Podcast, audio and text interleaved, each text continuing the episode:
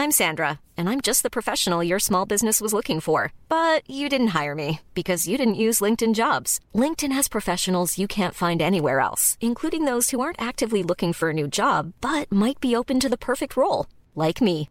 In a given month, over 70% of LinkedIn users don't visit other leading job sites. So if you're not looking on LinkedIn, you'll miss out on great candidates like Sandra. Start hiring professionals like a professional. Post your free job on linkedin.com/spoken today. Ich wollte gerade sagen, der Sommer steht bevor, aber ich würde sagen, der Sommer ist jetzt schon da und ich weiß nicht, wie es bei euch ist. Ich habe einige Pläne für den Sommer und nicht alle von diesen Plänen sind umsonst. Es gibt ja so Sachen, die man machen kann, wie einfach draußen in der Natur sitzen, aber ich habe zum Beispiel auch Summer Reads, also Bücher, die ich mir noch kaufen möchte und auch natürlich das Eis in der Eisdiele kostet und vielleicht möchte man sich auch ein neues Sommerkleid kaufen. Und falls ihr auch einige Wünsche für den Sommer habt und überlegt, wie ihr das finanzieren sollt, glaube ich, dass Finanzguru genau die richtige App an eurer Seite ist. Absolut. Denn für mich heißt Sommer auch immer zum Beispiel Festivalsaison. Ich habe jetzt gerade meine Festivaltickets gebucht und die waren teuer, das kann ich euch sagen. Aber ich hatte kein schlechtes Gewissen, denn ich habe gleich in meine Finanzguru-App geguckt und gleich so ein bisschen durchgegangen, so, oh, was, was brauche ich denn hier wirklich und was brauche ich nicht? Denn das Coole ist, in der Finanzguru-App könnt ihr einfach alle möglichen Konten verbinden, zum Beispiel eure Girokonten, auch die Kreditkarte, zum Beispiel PayPal geht auch, Depot oder auch eure Kryptobörse und das dann alles richtig schön verwalten. Das ist auch zum Beispiel total gut kategorisiert und übersichtlich. Für mich war es super einfach, dann zum Beispiel zu sehen, okay, was sind Verträge, die ich habe. Und Finanzguru hat auch quasi mir aktiv angeboten, so, hey, ist das ein Vertrag, den du vielleicht kündigen möchtest? Oder ist es ein Vertrag, bei dem wir möglicherweise auch noch sparen können, wenn es nicht der günstigste Vertrag in diesem Bereich ist?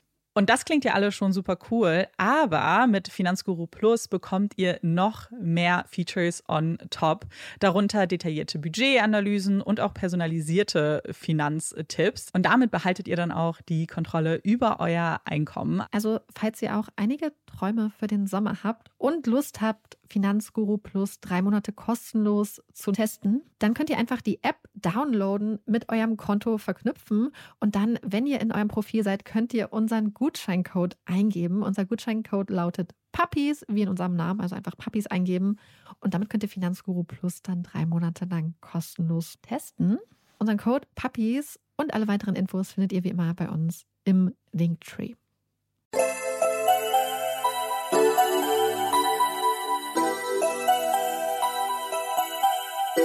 Herzlich willkommen bei Puppies in Crime, unserem True Crime Podcast. Ich bin Marike und wie ihr hört, und einige von euch sind wahrscheinlich gerade schon vor Schreck vom Stuhl gefallen, Amanda ist heute leider nicht dabei. Das hat einfach den Hintergrund, dass es Amanda total erwischt hat und sie aktuell leider keinen Mucks herausbringen kann und wir deswegen die Folge zusammen nicht aufnehmen konnten. Das Ganze hat sich jetzt am Wochenende so ein bisschen herauskristallisiert und eigentlich hätten wir die Folge dann auch ausfallen lassen, aber da wir ja schon letzte Woche eine Pause gemacht haben, dachten wir dann so, hm, können wir nicht irgendwas anderes machen? Und dann habe ich gedacht, wir gucken uns heute einfach zusammen einen Fall an, den ich persönlich total spannend und cool finde und den ich so vielleicht aber nicht unbedingt im Podcast gemacht hätte. Bitte behaltet im Kopf, normalerweise haben wir ungefähr zwei Wochen Zeit zum Recherchieren. Das hier wird jetzt mit Recherche und Schreiben und Aufnahme sind es ungefähr anderthalb Tage, äh, ein bisschen spontaner, also als sonst. Und bevor wir uns diesem Fall widmen, noch ein großes, großes Dankeschön an unsere lieben Partnerinnen von der LVM. Denn eigentlich hätten wir heute auch Werbung gemacht für die LVM. Das haben wir ja schon einmal gemacht. Aber weil es keine reguläre Folge ist, wollten wir das dann gerne verschieben. Und die lieben Leute von der LVM haben total schnell, super verständnisvoll und lieb reagiert. Es war alles gar kein Problem. Und das hat uns einfach so eine Riesenlast von den Schultern genommen. Deswegen danke an die LVM dafür und auch an die lieben Leute von Heimatgut. Denn eigentlich hätten wir am Wochenende ein ziemlich cooles Gewinnspiel zusammen auf die Beine gestellt, was wir jetzt aber auch verschoben haben. Aber deswegen aufpassen und aufmerksam sein, da kommt auf jeden Fall noch was. Also bevor ich jetzt hier weiter äh, sehr aufgeregt vor mich hinbrabbel, fangen wir direkt mit dem Fall an. Also begeben wir uns jetzt zusammen in das Jahr 1943 und es ist der 18. April, ein Frühlingstag. Und die vier Freunde Fred, Tommy, Robert und Bob laufen durch die Wälder um Hagley Hall. Hagley Hall ist ein schickes Anwesen der Familie Littleton und das Zuhause von Viscount Cobham. Und die vier Jungs streifen über die Felder und Wälder und sind auf der Suche nach Vogeleiern, was vielleicht auch damit zu tun haben könnte, dass wir uns ja zu Zeiten des Zweiten Weltkrieges befinden, wo Essen auch in England eher knapp ist und streng rationiert. Irgendwann kommen die Jungs dann an einer großen Bergulme an, also das ist ein Baum, wobei, wenn ich sage groß, dann meine ich eigentlich eher stämmig. Denn wenn man sich die Bergulme, die auf Englisch Witch Elm heißt, anguckt, um die es heute geht, ist sie nicht wie normale Bergulmen ein hochgewachsener Baum mit einer, ich sag mal, normalen Baumkrone, sondern wurde quasi während ihres Wachstums immer wieder gekappt oder geschnitten. Das heißt, die Äste, die nach oben wachsen würden, sodass sie einen ganz äh, stämmigen Stamm, einen ganz stämmigen Rumpf hat und oben dann immer so einzelne dünne Äste rausschießen, so ein bisschen als hätte sie eine wilde Frisur. Könnt ihr euch so ein bisschen vorstellen wie die Whomping Willow bei Harry Potter? Und sie denken, hey, da in den Ästen könnte sich ja vielleicht das ein oder andere Vogelnest verstecken. Und so klettert einer der Jungs dann auf den Baum. Und er blickt in so eine Öffnung in den Baum hinein und entdeckt etwas Weißes. Und es ist etwas größer als die Vogeleier, nach denen sie vielleicht Ausschau gehalten haben. Auf jeden Fall schnappt er sich einen Stock und holt das weiße etwas hervor. Und es ist in der Tat kein großes weißes Vogelei, sondern ein menschlicher Schädel. Ein menschlicher Schädel mit ziemlich schiefen Zähnen und einigen Haarüberresten. Die Jungs sind natürlich total erschrocken und sie haben jetzt ein kleines Problem, denn normalerweise würde man so einen Fund ja auf jeden Fall der Polizei melden, aber die vier Freunde befinden sich auf dem Anwesen von Viscount oder Lord Cobham, also auf Privatbesitz und das, was sie machen, ist auf jeden Fall Trespassing, also so ein bisschen Landfriedensbruch. Und so schließen die vier Freunde einen Pakt. Und zwar vereinbaren sie, dass sie absolutes Stillschweigen über den Fund bewahren wollen. Also Zip Zip, Mund zu, Schlüssel weggeworfen. Sie möchten sich nicht dazu äußern. Sie packen den Schädel zurück in den Baum, packen noch ein eingerolltes Stück Stoff, was sie da auch gefunden haben, in den Mund des Schädels. Mit so einem Ast quasi stopfen sie das hinein. Und dann ähm, nehmen sie die Beine in die Hand und machen sich auf den Weg nach Hause.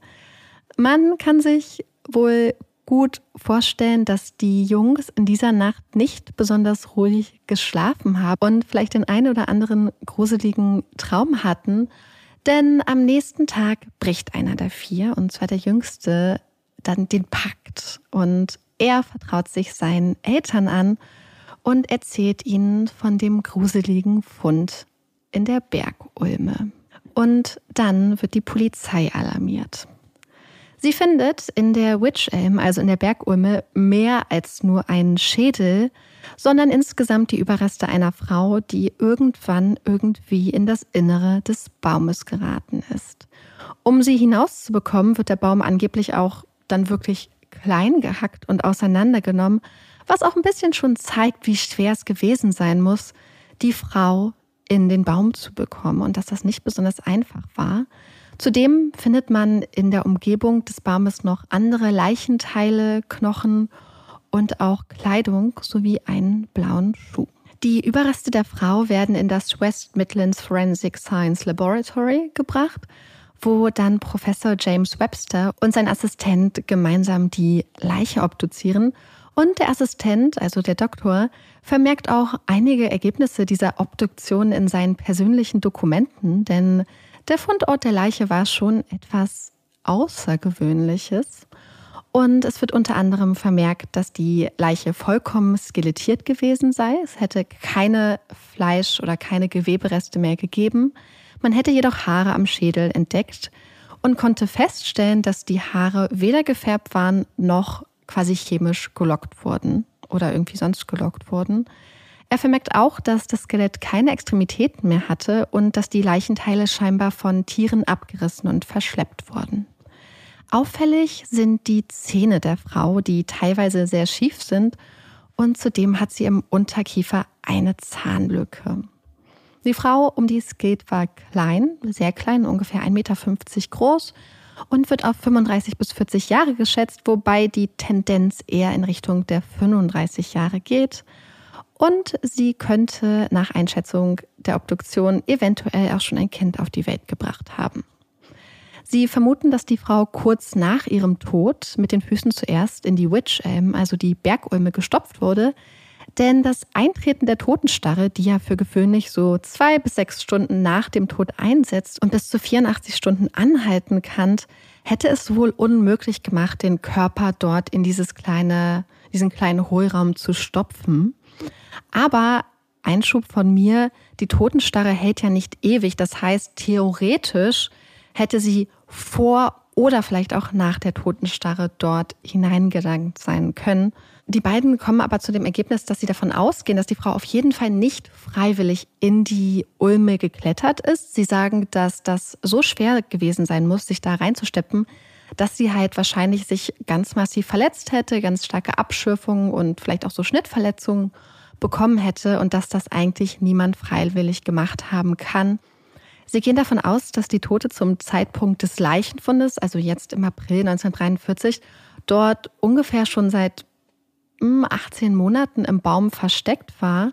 Das heißt, wenn wir zurückzählen, wäre das dann ein vermutetes, äh, spekulierter ähm, Todeszeitpunkt, so ungefähr im Dezember oder November 1941 aber es ist halt eine Schätzung und eine Vermutung. Der Obduktionsbericht kommt dann abschließend zu dem Ergebnis, dass die Tote wohl an dem Stück Stoff, das man in ihrem Mund gefunden hat, erstickt sei. Das ist ähm, natürlich sehr interessant, denn wir wissen, es gibt verschiedene Anzeichen für einen Erstickungstod. Aber da wir hier eine vollkommen skelettierte Leiche haben, konnte man das einfach gar nicht mehr nachweisen. Das heißt, man konnte gar keine Anzeichen finden. Sie haben das quasi aus den Umständen und der Tatsache, dass die Person Stoff im Mund hatte, geschlossen. Das Interessante daran ist natürlich, dass die Jungs ja ausgesagt haben, dass sie der Leiche den Stoff, dass sie quasi den Stoff in den Mund der Leiche gesteckt hatten. Insofern steht das Ergebnis des Erstickungstods damit natürlich auf sehr, sehr wackeligen Beinen. Das gleiche Problem hatten wir übrigens ja vor einigen Folgen im Fall von Casey bzw. Kaylee Anthony, wo wir auch eine Leiche gefunden hätten, die aufgrund der Tatsache, dass sie halt schon so skelettiert war, dass man dort einfach auch kein, keine Todesursache mehr feststellen konnte, sondern höchstens aufgrund der Umstände ja mutmaßen konnte, was passiert ist und wie der Tathergang war. Das heißt, zusammengefasst, wir haben eine Frau, die auf mysteriöse Art in einen kleinen Hohlraum in einem Baum gekommen ist.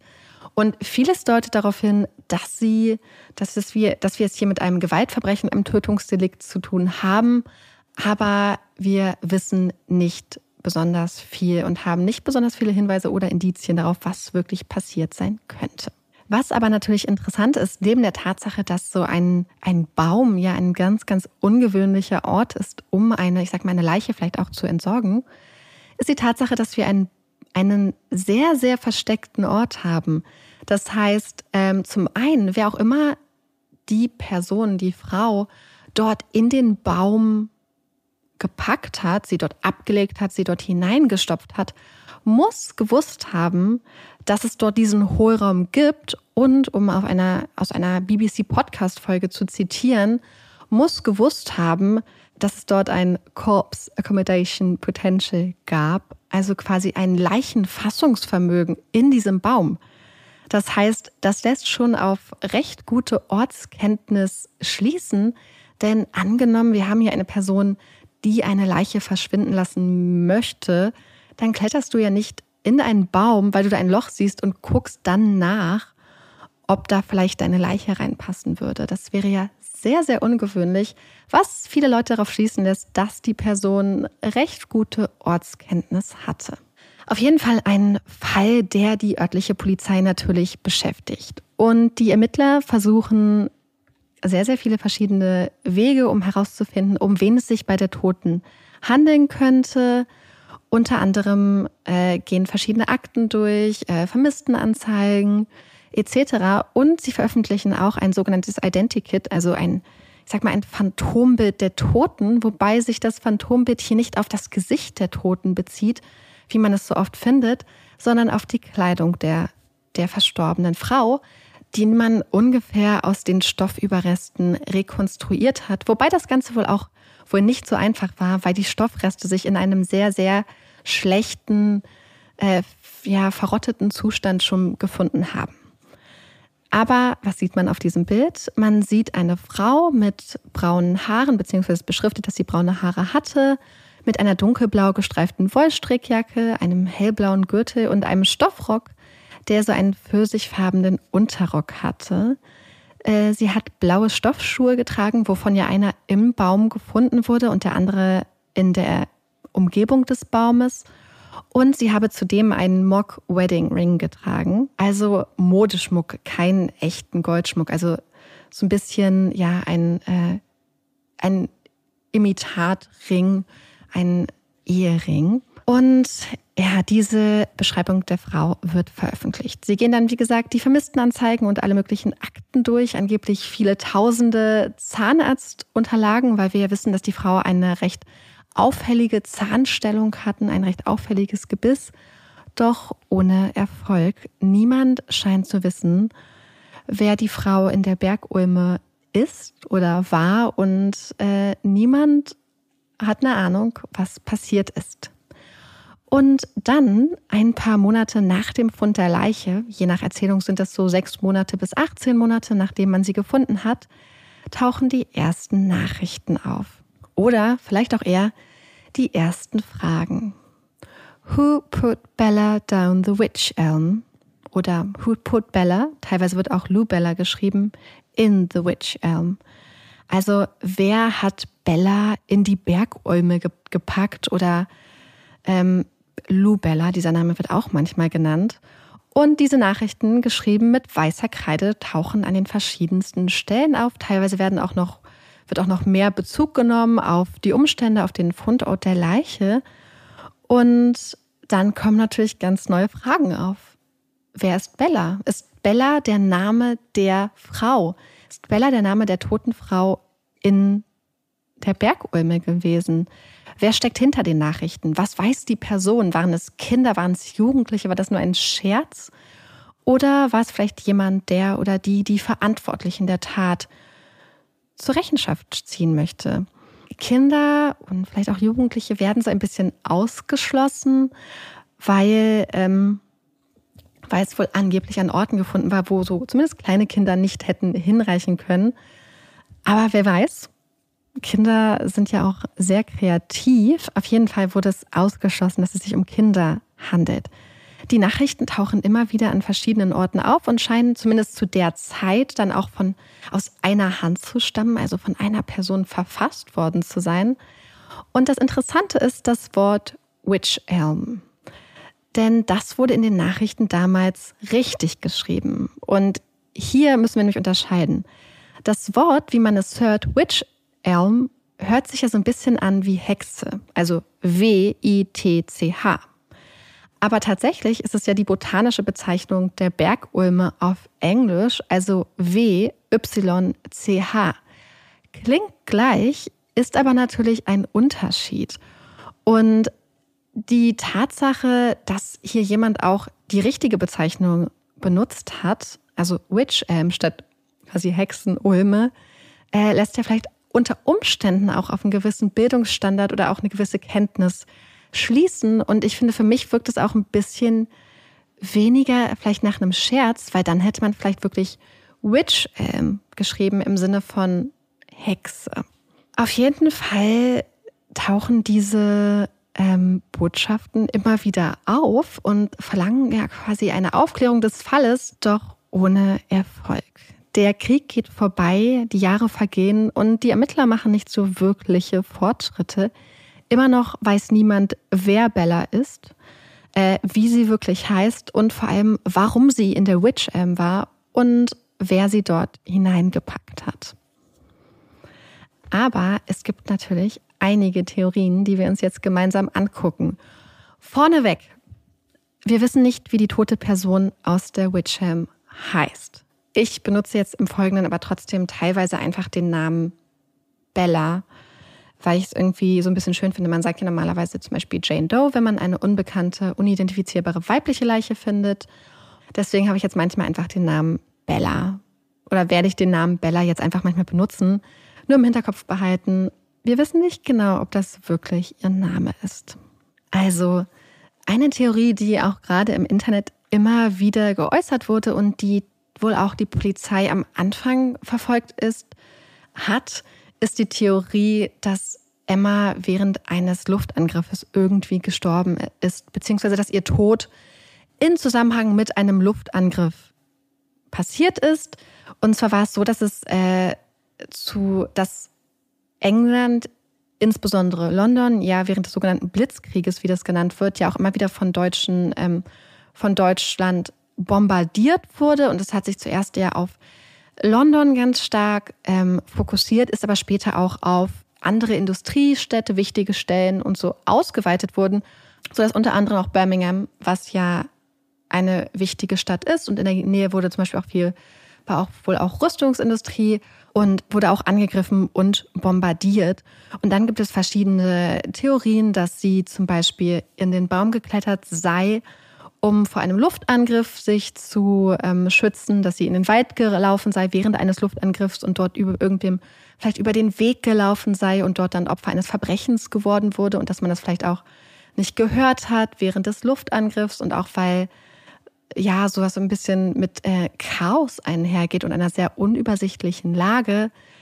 Da gibt es äh, einige verschiedene Theorien, die immer wieder geäußert werden, weiß man aber natürlich nicht, weil wir nicht wissen, wann sie gestorben ist. Genau, das heißt, wir können es auch nicht genau ähm, zuordnen zu den Zeiten, wo diese Luftangriffe dann tatsächlich stattgefunden haben. Aber es könnte natürlich sein, dass es da irgendeine Verbindung gibt. Die Frage ist natürlich, äh, wenn wir uns angucken, dass diese Angriffe ja meistens wohl eher spezifisch waren, ob man dann sich in einem Baum verstecken würde. Und vor allem, die Person muss dann ja gewusst haben, dass man dort hineinklettern konnte. Trotzdem wollte ich es hier erwähnen, weil das in den verschiedensten Ausführungen und Ideen immer wieder aufkommt. So, und die nächste Theorie ist, glaube ich, das, was die meisten Leute auch mit dem Fall verbinden. Wir haben Bella in The Witch Elm, also was liegt da näher als ein Bezug zur Zauberei und Hexerei? Denn was wäre, wenn Bella selbst eine Witch, also eine Hexe war oder sie dort von Hexen geopfert wurde?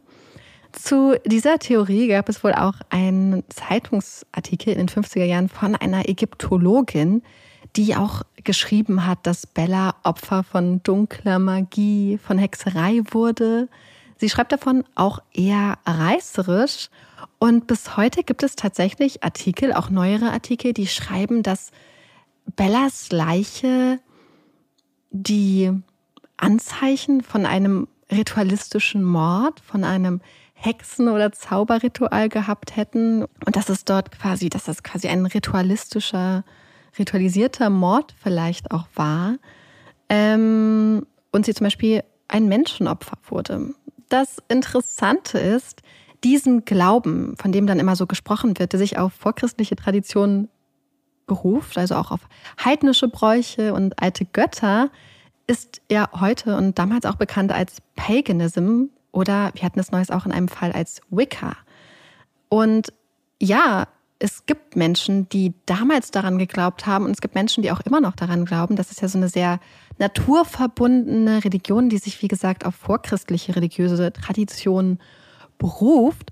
Und ich glaube, damals wie heute auch sich mit sehr, sehr vielen Vorurteilen konfrontiert sieht. Denn gerade bei Wicca gibt es ja Hexen und man glaubt halt an äh, Magie, an Zauberei.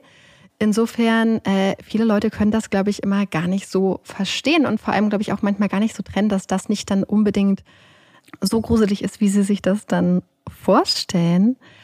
Und man weiß heute auch, beziehungsweise vielleicht hat man es damals auch schon gewusst und vermutet, dass Mitglieder dieser Glaubensgemeinschaften, also auch gerade vom Paganism und auch so Witch Covens, also so, ich sag mal, Hexenzirkel, sehr, sehr aktiv waren zur Zeit des Zweiten Weltkrieges und versucht haben, ihre Energien und ihre magischen Fähigkeiten zusammenzutun und zu, zu vereinen und sich vielleicht gegenseitig zu verstärken und so gegen die potenzielle ähm, drohende deutsche Invasion zu verteidigen und England dagegen zu schützen und haben wohl auch, also in, ähm, die BBC spricht auch darüber, dass sie quasi auch versucht haben, sich in die Köpfe der Nazis quasi so einzumischen und ja, neben der britischen Armee magische Art und Weise versucht haben, den Weltkrieg zu beeinflussen.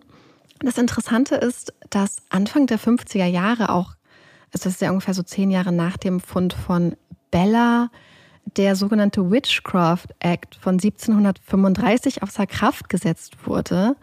Dieser Act, also dieses Gesetz, hatte damals besagt, dass niemand behaupten dürfte, dass es Zauberei oder Hexerei geben, geben würde. Und das sollte unter anderem Menschen vor Scharlatanie beschützen. Aber wie gesagt, 51 wurde das dann aufgehoben und das hat dieser ganzen Naturreligion, diesem ganzen Paganism und auch der dann später daraus entstehenden Wicca-Bewegung Aufwind gegeben. Und so ist es dann ja später zum Beispiel auch in die USA rübergeschwappt. Die Ursprünge hatte es aber, wie gesagt, in England. Und ja, ich meine, wir wissen, was der Glaube an Hexerei mit Menschen und Gesellschaften so macht und dass wenn es Menschen gibt, die bestimmte Ansichten, bestimmte, vielleicht auch Glauben, bestimmte Religionen nicht ganz so verstehen, dass das sehr, sehr oft benutzt wird, um ja auch so ein bisschen sich zu gruseln, um sich Schauermärchen auszudenken und dass da oft viel Gerüchte dabei sind, viel Hörensagen, viel, viel Fantasie von Außenstehenden. Ja, aber ich habe überlegt, ob vielleicht diese Theorie der Ägyptologin was damit zu tun hatte, dass es genau zu dem Zeitpunkt dieser Witchcraft Act außer Kraft gesetzt wurde. Aber könnte es sein, hätte, könnte es sein, dass Bella zum Beispiel der Hexerei verdächtigt wurde und man sie dann in einen Baum gesperrt hat, um sie quasi außer Gefecht zu setzen und wurde ihre Hand wirklich 13 Schritte von ihrem Körper entfernt begraben, wie man das angeblich wohl mit Hexenhänden im Mittelalter gemacht hat? Oder war Bella keine Hexe, sondern wie gesagt das Opfer von Hexen, von Zauberei, war sie vielleicht so ein Blutopfer und ein natürliches Gleichgewicht wiederherzustellen? Wahrscheinlich nicht. Ähm, es gibt, anders als wie gesagt in vielen Artikeln immer wieder behauptet wird, keinerlei Anzeichen dafür, dass Bellas Tod etwas mit einem Ritual oder einer Religion zu tun hat. Keine besonderen Spuren an der Leiche, an der Kleidung, keine besonderen Gegenstände. Und die Hand wurde wohl auch nicht rituell 13 Schritte neben der Leiche vergraben, sondern höchstwahrscheinlich von Tieren verschleppt. Und es wird auch immer wieder mit einem anderen Tod in Verbindung gebracht, aber das ist wohl alles so ein bisschen mehr, ich sag jetzt mal, Satanic Panic, wie wir das in den USA in den 80er und 90er Jahren so hatten, als fundierte Theorien.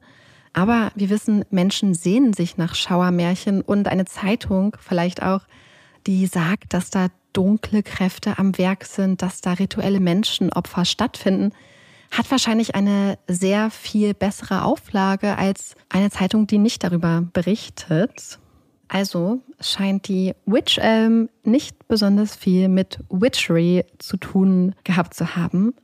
Aber trotzdem, bevor wir das Thema der Hexerei abschließen, möchte ich noch einen, wie ich persönlich finde, super spannenden Fakt mit euch teilen. Ich habe ja schon die BBC Podcast Folge zum Thema angesprochen und dort geht der quasi der Experte, der sich zum Thema Hexerei beziehungsweise auch Paganism äußert, spricht von einer sogenannten Hand of Glory, weil es ja eben diesen Mythos gibt um Bellas Hand. Und die Geschichte dieser Hand of Glory ist super spannend. Hand of Glory, also quasi so die Ruhmeshand. So hat man in der Geschichte die Hand eines erhängten Mannes bezeichnet. Und dieser Hand wurden dann bestimmte magische Fähigkeiten zugeschrieben. Als Hand of Glory ähm, qualifiziert sich meist die linke Hand eines erhängten Menschen oder in den meisten Fällen Mannes. Äh, wir wissen ja, Linkshänder und Linkshänderinnen hatten es in der Vergangenheit nicht besonders leicht, also für mich und alle anderen Linkshänder und Linkshänderinnen einmal aufatmen, dass sich die Zeiten zumindest bei uns diesbezüglich geändert haben. Also wir haben entweder die linke Hand eines erhängten Menschen oder in Ausnahmefällen auch mal vielleicht die rechte Hand, wenn die zum Beispiel einem erhängten Mörder oder einer erhängten Mörderin gehörte und das dann die Hand war, mit der die Tat ausgeführt wurde. Zum Beispiel das Messer gehalten wurde oder was weiß ich. Und das heißt, man hat dann diese Hand genommen, vom Körper abgetrennt und getrocknet und eingelegt. Und für die volle magische Power, also für die volle Kraft der Magie, hat man noch eine oder sollte man im Idealfall auch noch eine aus dem Fett des Toten ähm, hergestellte Kerze verwenden. Und diese Kerze sollte man quasi so auf die Hand of Glory packen.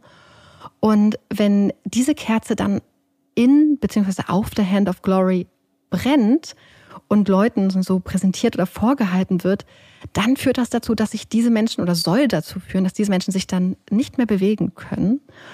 Und es gibt auch einige Theorien, dass sie dann auch alle auch verschlossene Türen öffnen kann oder auch nur der Person, die die Hand of Glory hält, Licht spendet und alle anderen im Dunkeln stehen. Ist natürlich ähm, ein sehr, sehr interessantes Konzept, finde ich, diese Hand of Glory mit der Menschenfettkerze sehr, sehr gruselig. Aber das ist gar nicht der coole Fakt, auf den ich hinaus möchte. Denn was ich so spannend finde, ist, wo dieser Begriff wohl scheinbar herkommt. Hand of Glory. Denn das beruht mehr oder weniger auf einer Art, äh, so eine Art Fehlübersetzung oder so eine Bedeutungsverschiebung. Ich bin mir nicht sicher, wie genau der linguistische äh, Term, Fachterminus dafür ist. Denn Hand of Glory und dieser englische Begriff von, kommt von dem französischen Begriff Main de Gloire, also quasi das gleiche auf Französisch. Aber diese Main de Gloire, wenn man das jetzt so ausspricht, mein Französisch ist sehr, sehr schlecht, kommt vom französischen Mandragore, also Mandragore wird das geschrieben. Und das ist der französische Begriff für die gemeine Alraune. Das wiederum ist ein Nachtschattengewächs, das unter anderem schmerzstillend und auch aphrodisierend wirkt, aber auch ab einer gewissen Dosis zum Tod führen kann, nämlich durch Koma mit Atemsternstillstand. Das heißt, dieser Begriff der Hand of Glory leitet sich ursprünglich, ganz ursprünglich, von dem französischen Wort für Alraune ab, also einer Pflanze, die tatsächlich Menschen bewegungsunfähig macht. Und ähm, das fand ich total interessant, dass quasi dieses Nachtschattengewächs, was wirklich dazu führen kann, dass Menschen sich nicht mehr bewegen, dann über einige um Umwege und Verschiebungen dann dazu kommt, dass man daraus diesen Hand of Glory gemacht hat. Wobei die Ursprünge, dass äh, diese Hände besondere Fähigkeiten haben, wohl schon länger. So im Brauchtum, diese Idee gab es wohl schon länger, aber dieser spezifische Begriff kommt einfach von der gemeinen Alraune. Und das fand ich einfach super spannend. Aber äh, Zurück von diesem kurzen Alraun-Exkurs und zurück zu Bella. Es gibt halt einfach keine Hinweise oder Indizien dazu, dass Bellas Tod irgendetwas mit Hexerei oder auch dem Glauben an Naturgötter oder irgendwelche Naturreligionen Paganism oder Wicca zum Beispiel zu tun hatte und oder dass sie irgendein Opfer war, also ein, ein Menschenopfer. Aber es gibt die Theorie, dass diese Theorie der Hexerei und Zauberei des ritualistischen Mordes bewusst gestreut wurde, um vom wahren Kern der Geschichte abzulenken.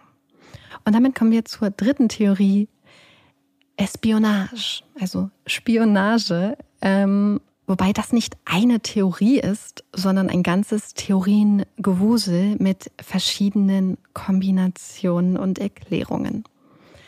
Und zwar 1953, also gut zehn Jahre nach dem Fund der Leiche in der Bergulme, hatte eine Zeitung aus der Gegend ein paar Artikel zum Thema gedruckt woraufhin sie dann einen Brief bekam. Und in dem Brief hat eine anonyme Hinweisgeberin unter dem Pseudonym Anna of Claverley geschrieben, dass der für die Tat Verantwortliche, ähm, sagen wir mal, außerhalb der Reichweite der irdischen Gerichte äh, wäre. Und sie gibt an, dass der Verantwortliche im Jahre 1942, also bevor man Bella fand, insane gestorben sei und dass die Frau Niederländerin gewesen sei und 1941 auf illegalem Wege nach England eingereist sei. Um, trotz des geografischen Hinweises Anna of Claverley, was ein ziemlich kleiner Ort ist, konnte die Dame damals nicht gefunden werden. Jedoch hat sich später eine Nachfahrin von ihr geäußert und hat der BBC gegenüber berichtet, dass Anna of Clavely in Wahrheit Una Mossip, Mossip hieß, geheißen habe und dass der Verantwortliche ihr Mann, Jack, gewesen sei.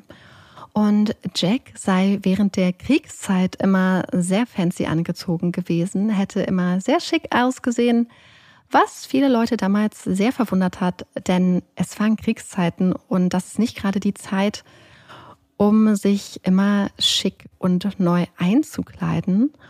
Und er habe in einer Munitionsfabrik in Coventry gearbeitet und hätte angeblich sogar eine falsche RAF, also Royal Air Force, Uniform besessen.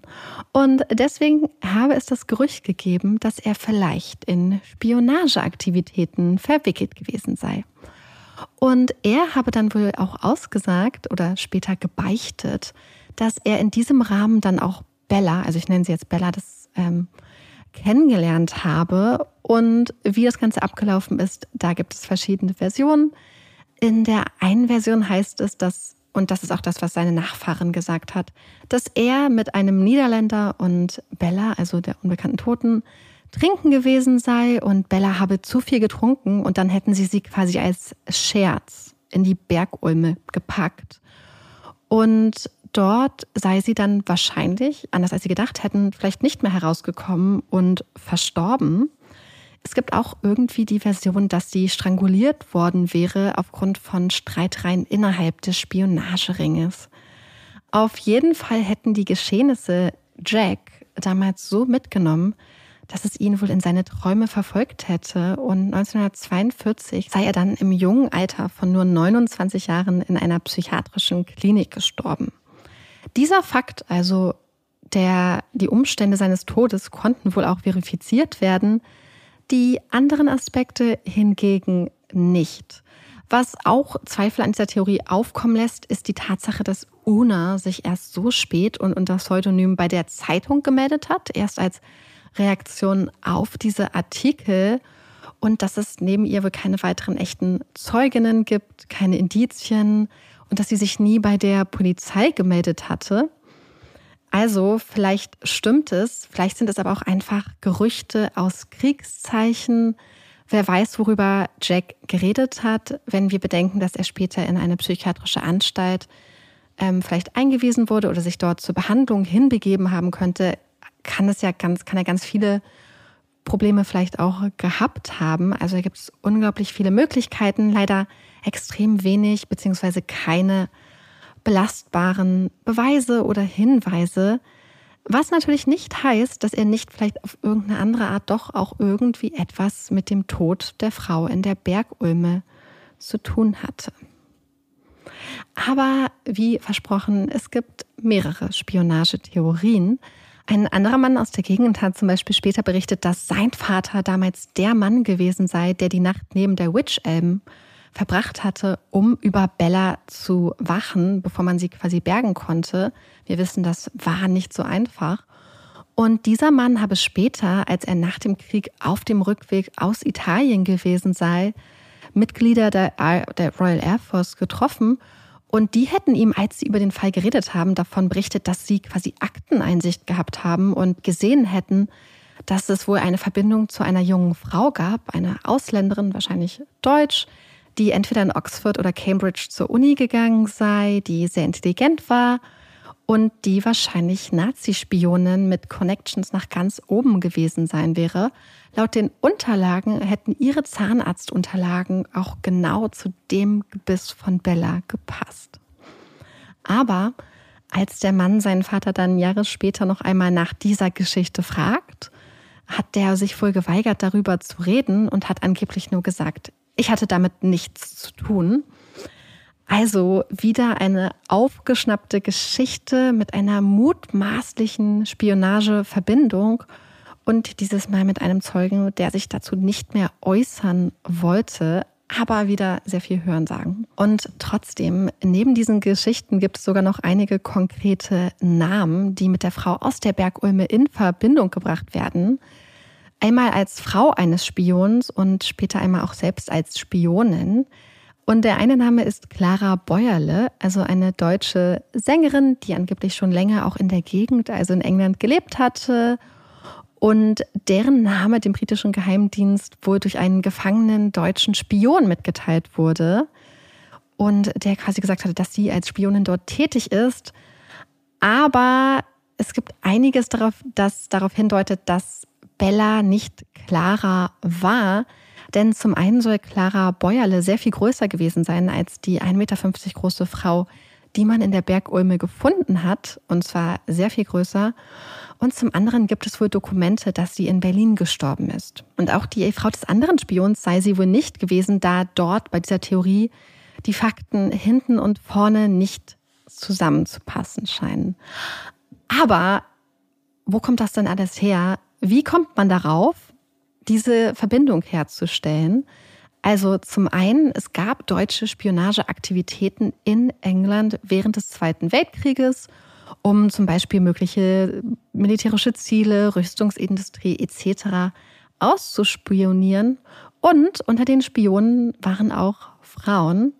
Aber Experten gehen wohl davon aus, dass man alle damals auch gefunden hat und dass es keine Verbindung von Spionageaktivitäten zu der Frau aus der Bergulme gibt. Aber ich meine, wer weiß, wenn es eine Spionin gab, die vielleicht einfach sehr, sehr gut darin war, was sie gemacht hat, hat man sie vielleicht ja nicht gefunden, beziehungsweise in diesem Fall dann tatsächlich später in der Bergulme. Also es gab diese Spionageaktivitäten, aber es gibt auch einen Autor, der ein Buch zum Fall geschrieben hat, wo er diese Theorien aufstellt. Er beruft sich in diesem Buch aber erstaunlich oft auf anonyme Quellen, die man nicht mehr nachprüfen oder nachvollziehen kann. Ansonsten ist die Quellenlage für das Buch wohl sehr, sehr dünn, weswegen man das Werk auch laut einigen Stimmen eher als Historienroman als als Sachbuch äh, sehen sollte. Und der Herr hat seiner Fantasie da wohl freien Lauf gelassen. Aber wie gesagt, es gibt auch einige Stimmen, die behaupten, dass diese ganze Hexensache als Ablenkungsmanöver gedacht war, um von der Spionageverbindung abzulenken. Aber vielleicht wurde ja auch die Spionagegeschichte erzählt, um von einer anderen Sache abzulenken. Und damit kommen wir dann auch schon zur Theorie Nummer vier. Denn wenn wir uns das Ganze einmal ganz nüchtern angucken, dann haben wir einfach eine unbekannte Frauenleiche in einem Baum. Eine Frau, die höchstwahrscheinlich von niemandem vermisst wurde, beziehungsweise nicht vermisst gemeldet wurde und von der wir eigentlich außer dem, was sie getragen hat, nicht viel wissen, wo wir aber vermuten können, dass sie ermordet wurde. Und Hexerei, Spionage hört sich alles halt super spektakulär an. Aber wenn man es herunterbricht, ist Bella in The Witch Elm eine Jane Doe. Jane Doe ist ja der Name der unbekannten Toten gegeben wird. Und es gibt Menschen, die vermuten, dass Bella eventuell eine Sexarbeiterin gewesen sein könnte. Denn es gibt auch einen Aktenvermerk, wo eine Sexarbeiterin gegenüber der Polizei ein paar Jahre später wohl ausgesagt habe, dass eine Kollegin von ihr aus der Gegend, die Bella hieß oder sich Bella nannte, einige Jahre zuvor spurlos verschwunden sei.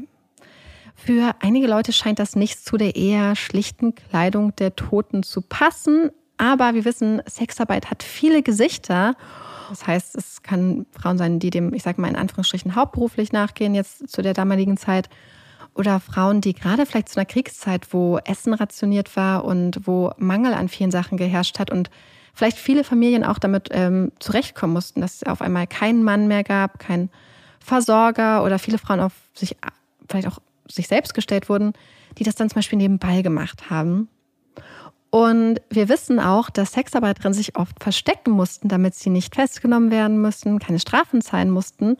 Das heißt, es würde vielleicht auch ein Mock, also ein Fake-Ehering erklären. Vielleicht war das ein, ein, eine Art Ablenkung, eine Art von Ausrede, wenn man zum Beispiel von der Polizei festgenommen wird. Aber ich glaube auch grundsätzlich einfach, dass diese Tatsache, dass es halt eher dezentere Kleidung war, halt absolut nicht dagegen spricht, dass Bella auch der Sexarbeit hätte nachgehen können. Denn wir wissen ja, Sexarbeiterinnen haben ein ganz stark erhöhtes Risiko, Opfer von Gewaltverbrechen zu werden. Es ist ein super gefährlicher Beruf. Und wir wissen auch aus Fällen, die wir schon mal hatten, dass oft, wenn Menschen der Sexarbeit nachgehen, diese Menschen verschwinden können, ohne dass sie vermisst gemeldet werden. Zumal in den Wirren des Krieges, wo viele Frauen und Kinder auch aus den großen Städten vor den Bombenangriffen aufs Land geflüchtet sind, wo man sich aus den Augen verloren hat, wo Kontakte abgebrochen sind, wo Menschen verstorben sind, das heißt, es gibt hier ganz, ganz viele Szenarien, vielleicht in denen auch eine Frau vermisst werden konnte, ohne dass irgendjemand das so wirklich mitbekommen hat. Und es gibt dazu auch noch eine Aussage von einem Mitglied des sogenannten Home Guards. Das waren so eine Art freiwilligen Gruppen, die so ein bisschen das Land auch patrouilliert haben, um England gegen die drohende deutsche Invasion zu beschützen. Und dieses Mitglied des Home Guards hat berichtet, dass sie damals quasi auf Streife unterwegs waren und in den Wäldern in der Nähe der Witch Elm auch ein Auto gefunden haben, was sie seltsam fanden, denn zur damaligen Zeit war Benzin sehr knapp und wohl rationiert. Am Steuer gab es ein Mitglied der Royal Air Force oder ein Offizier, ich weiß nicht mehr genau, welchen Rang die Person hatte. Und die Person kam nicht aus der Gegend. Und neben der Person war wahrscheinlich noch eine andere Person. Eine Person, die die beiden Mitglieder des Homeguards aber nicht erkennen konnten, da die Person unter einer Jacke oder einem Mantel versteckt war und ganz, ganz still war und sich nicht bewegt hat. Sie haben gesagt, dass Sie vielleicht das Gefühl hatten, dass die Person auch nackt war oder zumindest nicht ganz angezogen. Also vielleicht ein Liebespaar, eine Affäre, eine Sexarbeiterin mit einem Kunden oder vielleicht auch eine Person, die so still ist, weil sie tot ist. Wir wissen es nicht. Wenn wir aber den ungewöhnlichen Fundort der Leiche, also die Witch Elm, rausnehmen, dann haben wir halt einfach eine Frauenleiche an einem abgelegenen Ort. Und dann braucht man oft keine Spione und keine Hexen, um so ein Verbrechen zu erklären und sich einen Reim daraus zu machen, was passiert sein könnte. Denn Femizide passieren damals wie heute. Und einige Jahre nach dem Verbrechen hat die Polizei angeblich auch die Person ausfindig gemacht, die damals in den Jahren nach Bellas Fund für die weißen Kreideschmierereien verantwortlich war. Sie sagen, dass die Person angeblich nichts mit dem Fall zu tun hatte, aber wer weiß. 2018 hat dann eine Expertin für Gesichtsrekonstruktion sich auch nochmal Bellas Schicksal angenommen und sie hat anhand von Fotos des Schädels ein Gesicht ergestellt. Ein Gesicht für die Frau aus der Bergulme und gleichzeitig auch der, der Versuch, ihr noch einen Namen, eine Identität zu geben. Denn die Hoffnung war, dass vielleicht irgendjemand das Gesicht erkennt, dass irgendjemand vielleicht durch ein Fotoalbum blättert und die Frau aus der Bergulme wiedererkennt und man ihr so vielleicht einen Namen geben könnte. Und es ist tatsächlich der letzte Versuch. Denn ihr fragt euch jetzt vielleicht, warum man nicht einfach Bellas DNA analysiert hat. Und der Grund dafür ist, ist, dass sie verschwunden ist. Niemand weiß, wo Bellas Überreste sind. Weder die Uni, noch die Polizei, noch die forensischen Labore, zusammen mit wohl vielen wichtigen Dokumenten und Akten des Falls, ist sie einfach verschwunden. Deswegen wurde die Gesichtsrekonstruktion auch anhand der Bilder des Schädels und nicht des Originalschädels erstellt. Also ja, ein weiterer unglaublich trauriger Umstand, dass hier einfach die Überreste einer Frau, die Opfer eines Verbrechens wurde, höchstwahrscheinlich, äh, einfach verschwunden sind. Dass sie einfach verbaselt wurden, dass niemand weiß, wo ihre Überreste hingekommen sind und dass man deswegen weder die DNA überprüfen kann, noch, noch sonst irgendwas, noch ihr wirklich auch ein, eine Ruhestätte zusprechen kann und damit auch eigentlich eine große Chance vertan hat, ihr einen Namen zu geben, langfristig. Und ich glaube, dass dieser Umstand, dass ihre Überreste auch verschwunden sind, auch stark nochmal zu dem Mythos des Falls beiträgt. Denn dann stellt sich natürlich die Frage, hat jemand Bella zum zweiten Mal verschwinden lassen? Ich persönlich glaube, dass die Geschichten von Hexen und Spionage im zeitlichen Kontext sehr viel Sinn ergeben. Alleine aufgrund des Namens der Witch Elm und auch des besonderen Fundortes. Denn wenn wir uns überlegen, dass man davon ausgehen muss, dass jemand mit ziemlich guten Ortskenntnissen Bella ermordet haben muss oder zumindest dafür ihr Verschwinden verantwortlich ist und sie verschwinden ließ und aller Wahrscheinlichkeit nach immer noch auf freiem Fuß ist, beziehungsweise nie für diese Tat zur Verantwortung gezogen wurde, dann ist das natürlich ein unglaublich beunruhigendes, ein unglaublich ungutes Gefühl. Wäre sie hingegen Teil eines Spionageringes, eine Ausländerin, eine Niederländerin, eine Deutsche, vielleicht eine Nazi-Spionin, dann ist das zum einen natürlich eine super spektakuläre Geschichte, aber sie hat keinen Einfluss auf das Leben der Menschen denn dann hat sie keine Verbindung zum alltäglichen Leben. Und es lässt quasi die Menschen aus der Gegend, aus den Gemeinden und ihr Vertrauen in ihre Gemeinde und ihre Mitmenschen dadurch auch unberührt. Deswegen glaube ich, dass es halt zum einen diese äh, Sensationsgier, sage ich mal, ist, die da viel mit reingespielt hat. Grundsätzlich dieser menschliche Drang und ich kann den total gut nachvollziehen, weil diese Hexen-Connection, sage ich mal, was ist, was mich ja auch total zu dem Fall gezogen hat. Ähm, und halt auch so eine Art Schutz. Wenn das, wenn das eine Spionagesache war, dann hat das nichts mit uns zu tun und es würde vor allem bedeuten, dass aller Wahrscheinlichkeit nach die Person, die für Bellas Verschwinden vielleicht für ihren Tod verantwortlich ist, alle nicht mehr da ist und äh, keine Gefahr darstellt. Deswegen glaube ich, dass wenn man es herunterbricht auf die Sachen, die wir wissen, dass es ein Femizid war. Und ja, wer weiß, vielleicht hatte damals tatsächlich jemand ein Interesse daran, Bella verschwinden zu lassen. Vielleicht hatte jemand ein Interesse daran, dass es Geschichten über Hexen gab, dass es Geschichten über Spionage gab, weil das eben den Fokus auch von äh, vielleicht viel näheren liegenden Verdächtigen abgelenkt hat, wobei die Polizei angeblich ja gut sehr viel ermittelt hat.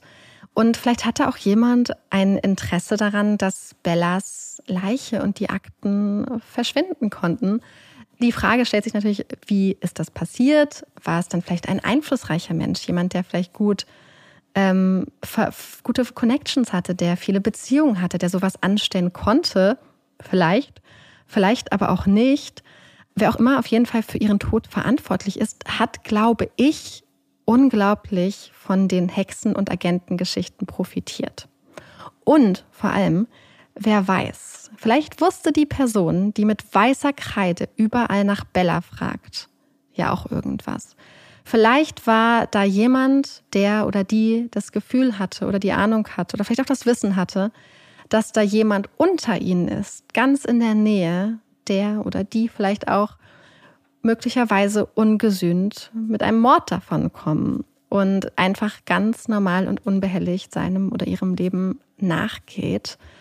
Und deswegen vielleicht war die Frage wirklich an die echten Täter gerichtet und ähm, vielleicht hätte man der Frage noch anders nachgehen müssen. Ich bin auf jeden Fall sehr gespannt auf eure Meinungen zum Fall, auf eure Theorien und eure Ideen zur Frage Who put Bella down the witch elm? So, das war der erste kurze, der erste und vor allem auch hoffentlich äh, letzte kurze Fall von mir alleine ohne Amanda. Ihr merkt, es ist etwas anderes. Ihr müsst mir dann auf jeden Fall zur Hilfe kommen und äh, mitreden. Und bitte behaltet auch im Kopf, dass diese Folge wirklich innerhalb von zwei Tagen fertig produziert wurde, vom Anfang der Recherche bis zur äh, bis zum Schneiden und äh, herausbringen. Ich hoffe, es hat euch trotzdem vielleicht die eine oder andere halbe Stunde äh, vertrieben und euch vielleicht ein bisschen ähm, unterhalten trotzdem. Und natürlich möchte ich euch nach diesem Fall auch nicht ohne Puppy Break hängen lassen. Deswegen kommt jetzt die Puppy Break. Yay! Ihr glaubt nicht, wie komisch das ist, das Ganze ohne Amanda zu machen. Es ist so seltsam. Aber kurzer Katzenfakt jetzt zur Puppy Break. Und ihr könnt euch bestimmt denken, warum ich einen Katzenfakt ausgesucht habe, weil Katzen, insbesondere schwarze Katzen, ja im späten Mittelalter so ein bisschen als Abbild des Teufels, als Abbild Satans gesehen wurden und äh, sehr oft mit der Hexerei und Zauberei in Verbindung gebracht wurden und darunter auch ein bisschen gelitten haben. Diese Zeiten sind vorbei und nicht nur gelten Katzen bei uns jetzt nicht mehr nur äh, nicht mehr als Abbild Satans, sondern es gibt sogar eine Katze, die Bürgermeister wurde. Und zwar ist das Stubbs, das ist so eine Tigerkatze, nennt man die so? So eine, so eine rote, orangefarbene. Und er war zwei Jahrzehnte lang Bürgermeister einer kleinen Gemeinde in Alaska. Das fand ich ganz interessant. Ich hoffe, dass wir diesen Fakt noch nicht hatten. Ich bin mir aber nicht mehr sicher. So, und um das Ganze hier einigermaßen äh, formattreu noch zu machen, habe ich auch noch zwei Empfehlungen für euch.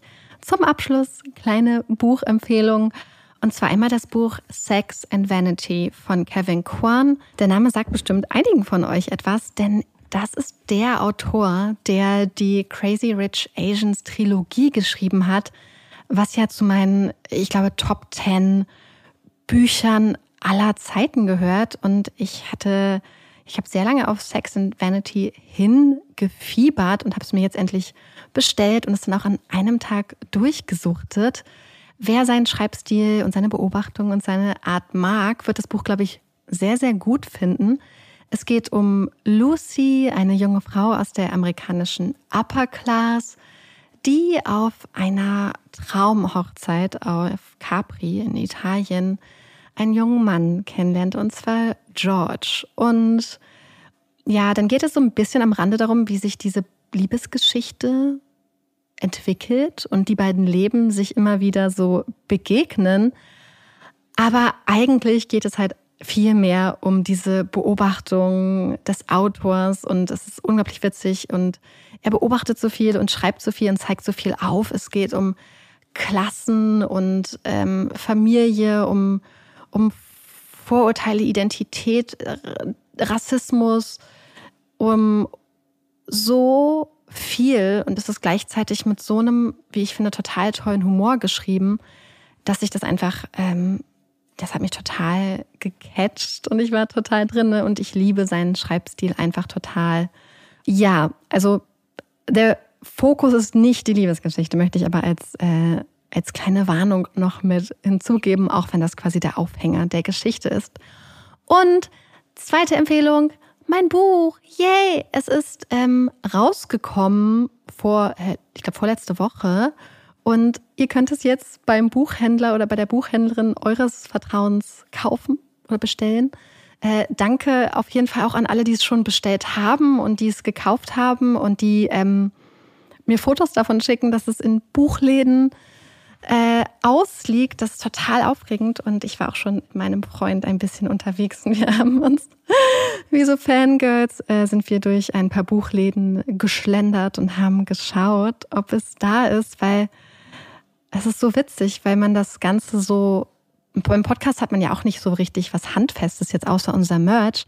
Und auf einmal hat man da so was Richtiges und es dann auch noch an so einem öffentlichen Ort wie so einem Buchladen zu sehen, ist einfach total surreal und total verrückt und ähm, ganz seltsam und lustig. Deswegen ganz vielen Dank. In dem Buch ist ja so eine Art Teenager-Geschichte, wo Maya wegfährt mit ihren Eltern und ihrem kleinen Bruder. Ein Jahr um die Welt reisen mit dem Rucksack, aber sie hat das Problem, dass ihr gleich am Anfang das Handy weggenommen wird. Ähm, muss dann aber feststellen, dass das dem Ganzen gar nicht so abträglich ist und dass sie auch eventuell lernt sie auch den einen oder anderen äh, süßen Typen kennen und äh, hat die eine oder andere Begegnung mit ähm, wilden Tieren etc. Das Ganze ist ja inspiriert davon, dass ich, als ich klein war, also das heißt nicht klein, also als ich 12, 13 war, äh, bin ich ja mit meinen Eltern und meinem Bruder auch ein Jahr um die Welt gebackpackt und äh, habe dann später mein Tagebuch gefunden und habe gedacht, hey, da ist natürlich einiges drinne, was man vielleicht doch ganz gut im Buch verpacken kann. Ähm, deswegen inspiriert äh, von einigen wahren Begebenheiten. Aber ich will jetzt auch gar nicht äh, zu lange darüber reden. Wenn ihr Lust habt, schreibt mir gerne, dann könnte ich vielleicht nochmal äh, ein QA bei mir auf dem Instagram-Profil machen, damit ich Puppies in Crime jetzt nicht damit voll spamme. Also, falls ihr irgendwie Fragen dazu habt, vielleicht mache ich dann irgendwann mal so einen Fragensticker und beantworte das. Falls es irgendein Interesse gibt. Falls nicht, nicht. Äh, ja, ich fühle mich gerade wie so eine Person, die so Leute so zu sich nach Hause einlädt, auf mein eigenes Instagram-Profil, was natürlich nicht so schön ist wie das von Puppies in Crime. Aber ja, äh, deswegen nochmal danke an alle, die das gekauft haben und die mir ganz süße Sachen geschrieben haben. Und äh, wir hören uns dann nächste Woche mit einer echten, regulären Folge von Puppies in Crime wieder mit Amanda äh, und Olaf. Ich meine, Olaf lag jetzt ja auch eh daneben. Und ich, ähm, da ich immer verplane, wie das Outro geht, geht das Outro jetzt hier los. Also, eine schönen, viel Spaß. Äh, also, macht's, macht's gut. Das war Puppies in Crime. Tschüss.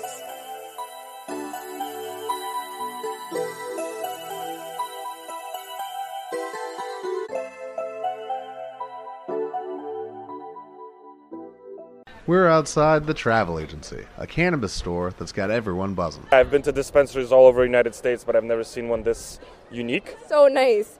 Amazing vibe. Some of the best customer service I've had in a store. Blows my expectations out of the water. Come down to the travel agency and see for yourself. For use only by adults age 21 and older. Keep out of reach of children and pets. In case of accidental ingestion or overconsumption, contact the National Poison Control Center. Consume responsibly.